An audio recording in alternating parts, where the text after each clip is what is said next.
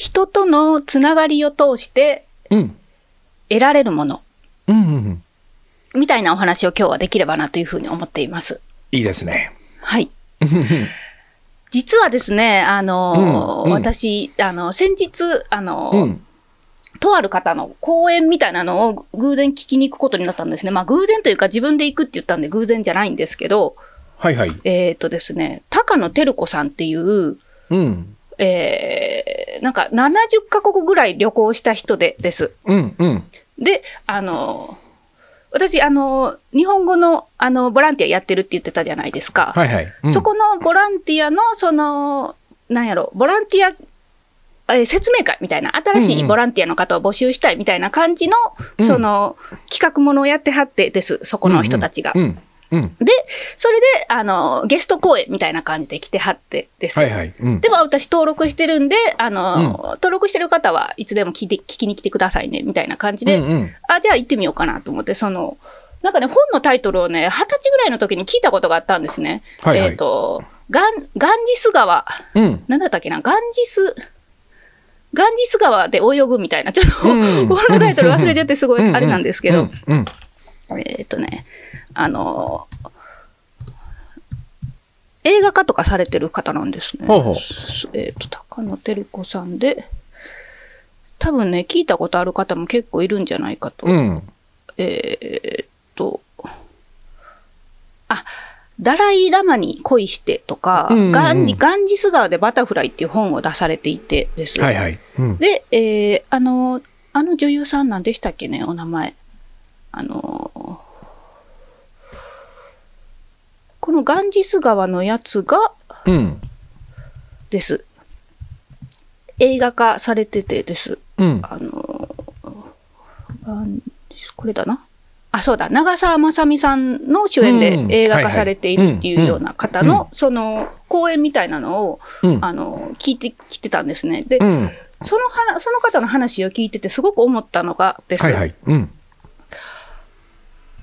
なんでしょう、その、すごくひ人とのつなが、異業種、異業種、異業、異業、異業種？交流、そうですね。異業種交流をこうメインに話されてるんですよ。まあその会の趣旨がそんな感じなので、あの、八尾市に住む異業種の人、異業種というかまあ、あ異文化か、異文化の人たちと触れ合うためにボランティアしませんかっていうお支えのためにその会が開かれていたので、うん。なので、その、旅をして自分自身が、えーこういうことに気づいたとか、こういうふうになっていったとか、もしくは自分にこういう呪いがかかってたんだけど、それがこう解けていったみたいなお話をうん、すごくずっとずっとされててです。で、すごく私が面白いなと思ったのがです。うん。その方のお話の中に、うんあの、観光地の話とか、すごい、うんすごい景色とか、うん。まあそういうのもやっぱ素晴らしいじゃないですか。旅行の一つの醍醐味じゃないですか。そうだね。うん。はい。でもそういう話はあんまり出てこなくてです。うん。うん。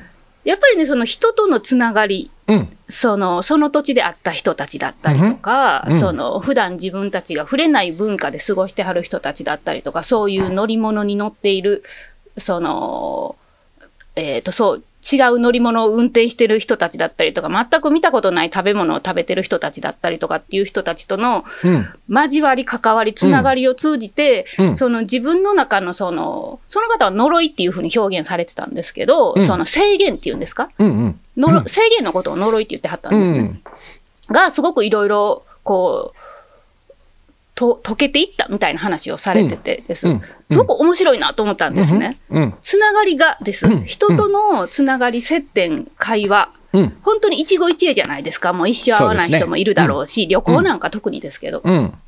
そのつながりを通して、こう、自分自身の中で、こう何かがどんどんどんどん変わっていったんだ、みたいなことを話されてたんですね。だから、旅行はうん。すごくいいんだっていう。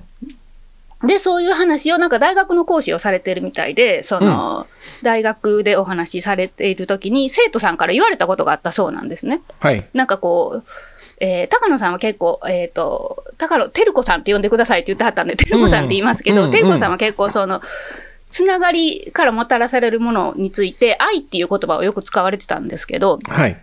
その、授業の中で愛っていう言葉をたくさん使ってると、ある日生徒からです。はい。私最初、先生のことを偽善者だと思ってました、みたいな風に言われたことがあるっていう風にうんおっしゃってて。うん。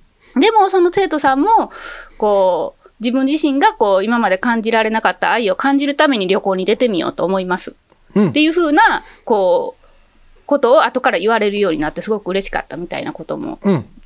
こう、それはまあ本に書かれていたんですけれども、うん。うん。うん。なんか本当に、なんでしょうね、それはその生徒さんとこのテレコさんの出会いみたいな話なわけじゃないですか。そうですね。なんか面白いなと思ったんですね。その、人間に影響を与えるものってです。うん。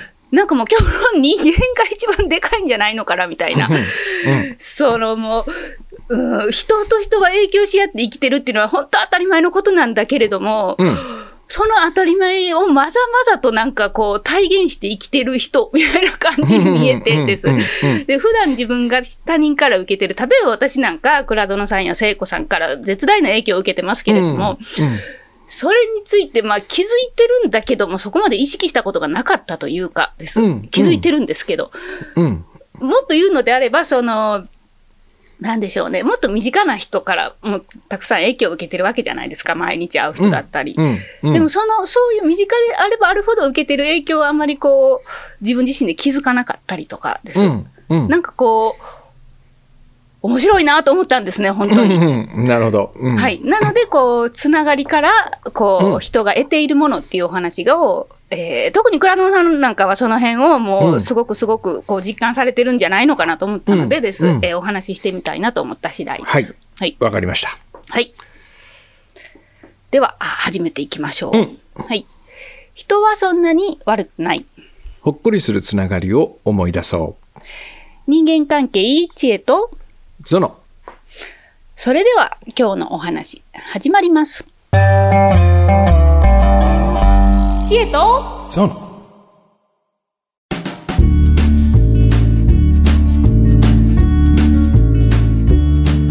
つながりうん。から得られるもの。うん。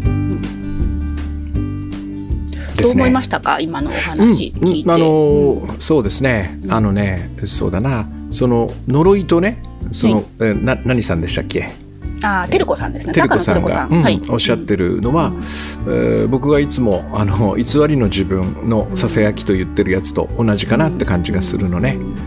まあ、要は僕らはもうそのこうしろああしろこうするのが正しいっていうことをいろんな人から教わりながらこう生きてくるわけじゃない？でそれはもちろん、まあ、その安全に生きる安心して暮らす幸せに暮らすためみたいな感じなんだけど、うんえっと、あなんつうのかな。その通りでないことが多いわけですよ。要は。でもね真面目な方だと思うんだよね。その方もね。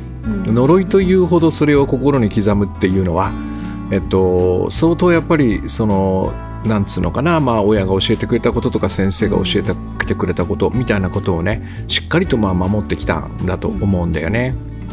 だからなんか例えばちっちゃな森にさ、えっと、10人ぐらいのなんかあのグループが住んでたとするじゃん？そこをね城にね。それで、えっと、食べ物がなくなってくるんだよ。なんかその、うん。そうすると外に取りに行く方がいいじゃない、そうですね。うんでもその村にはさその村から一歩も出てはいけないと。うん。たたりがあるんだって教えがあると。うん。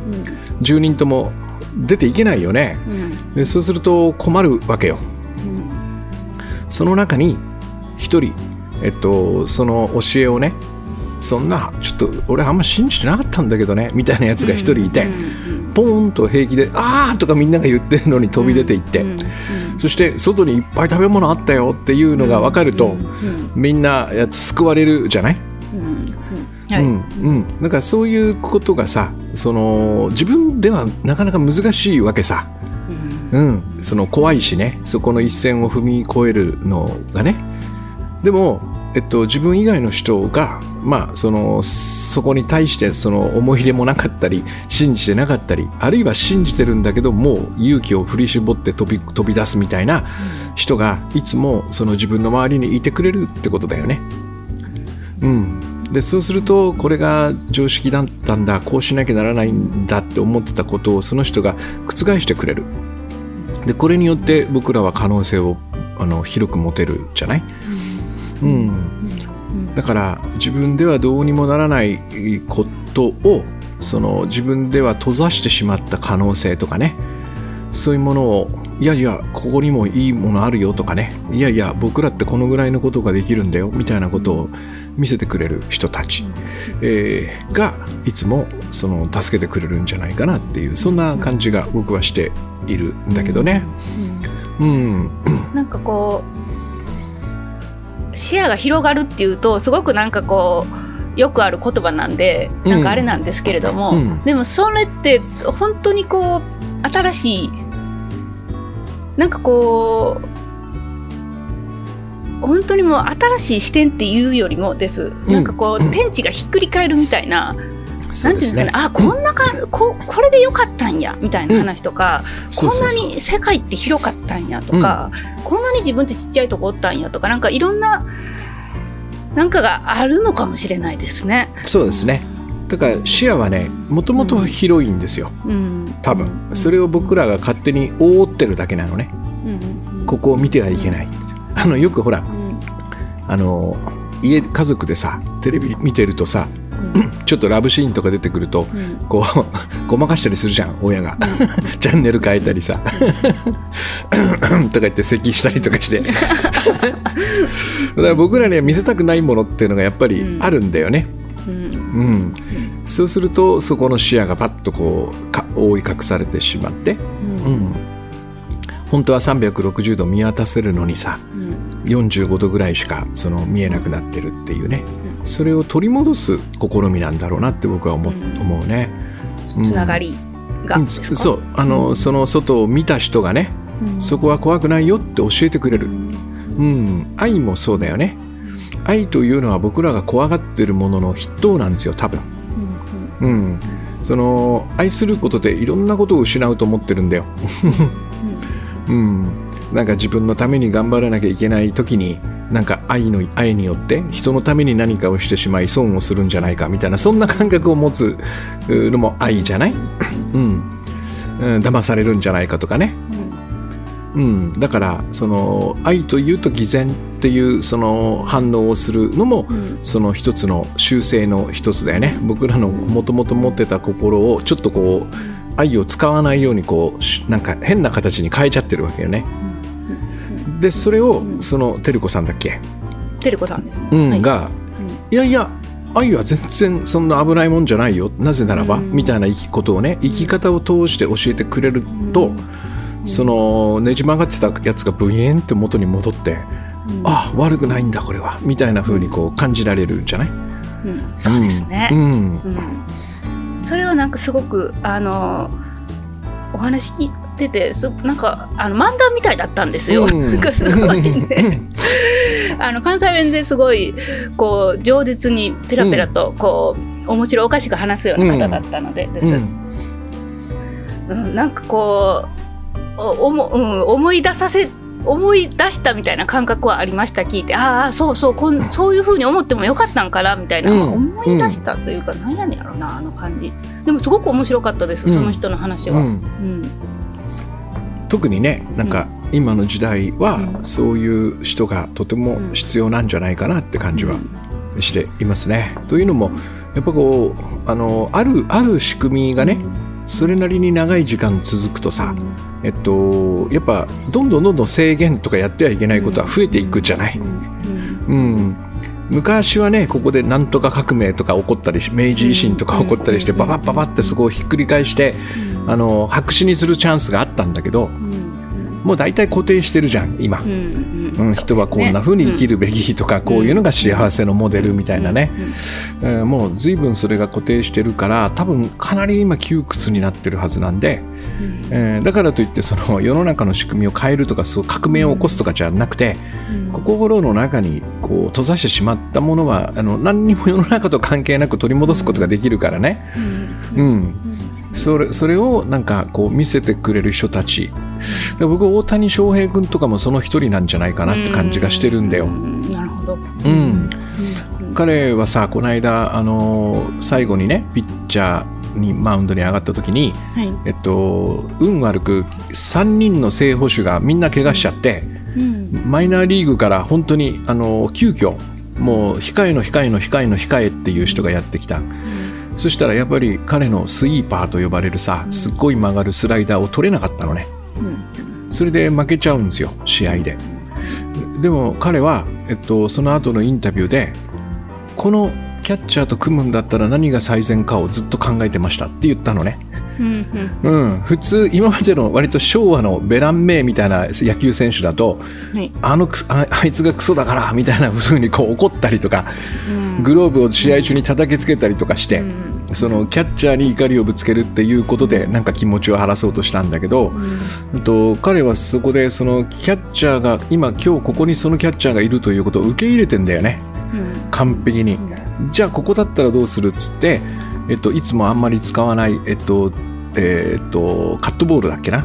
そういうあのいつも違わない球種を混ぜてねなんとかしのいだ、うん、ですよ。うん、でそれもなんかさこうあそっかそっかと。その外が変わったら、えー外が変わってキャッチャーのせいでうまくいかないのを、えっと、ぼやいたり嘆いたりね怒ったりするんじゃないやり方がここにもう一つあるんだなっていうようなことをさ、えー彼はわあの年でさ身をもって教えてくれていいるじゃない、うん、だからそういうシグナルみたいなものがね僕は今世の中にいっぱいいっぱいあるような気が実はするんですよ。うん。いや確かにその70カ国回るということがね、できる人は限られているじゃない。そうですね。ねうん。少なくとも僕と千恵さんはできないよね。今ね、70国回ってくる。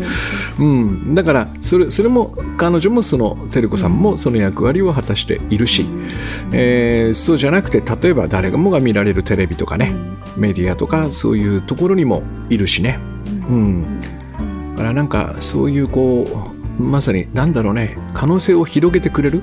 もしくは今までの思考体系というかね考え方捉え方を、えっと、そうじゃなくていいんだよって言ってくれるような、うん。他の人たちね。メッセージ、存在。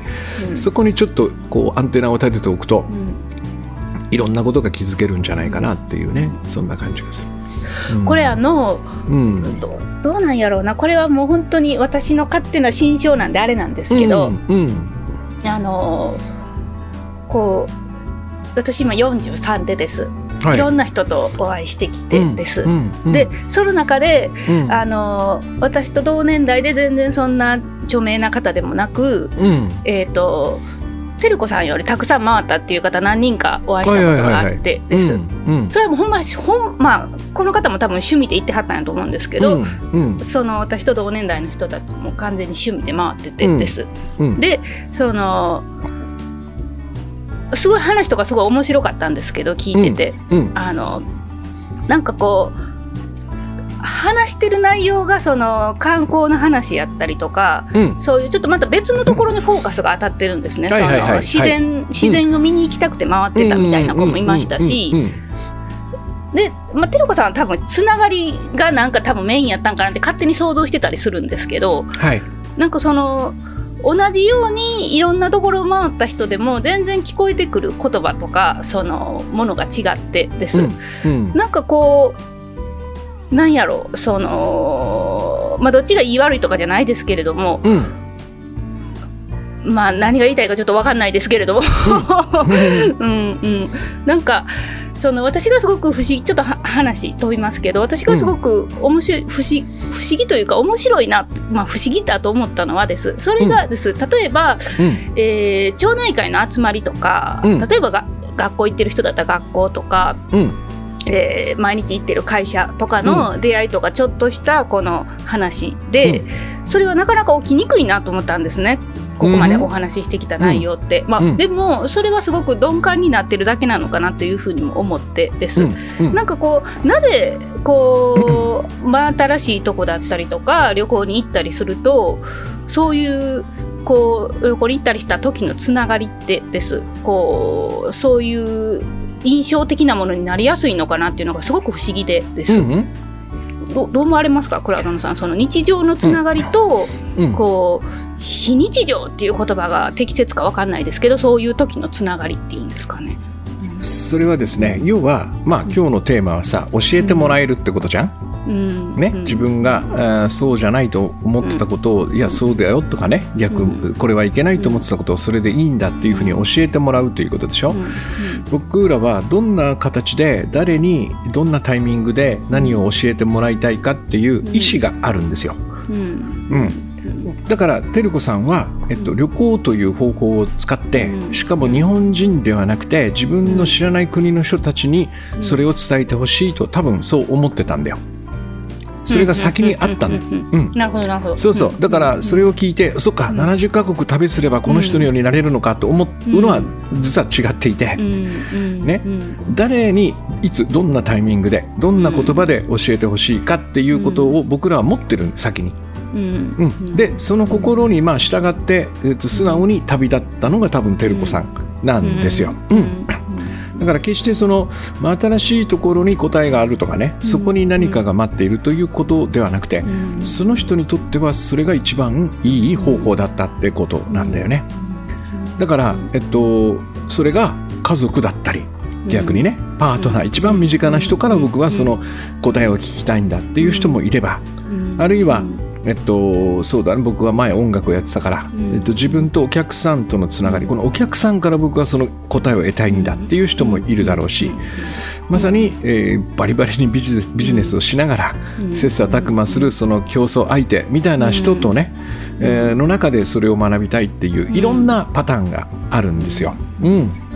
だから何をしなくてはいけないっていうよりも自分がいる場所うん。そして付き合ってる人たちうんそれから自分がこれからしたいなと思ってる感覚を信じていれば僕はその機会には十分に出会えると思うね。知恵とそう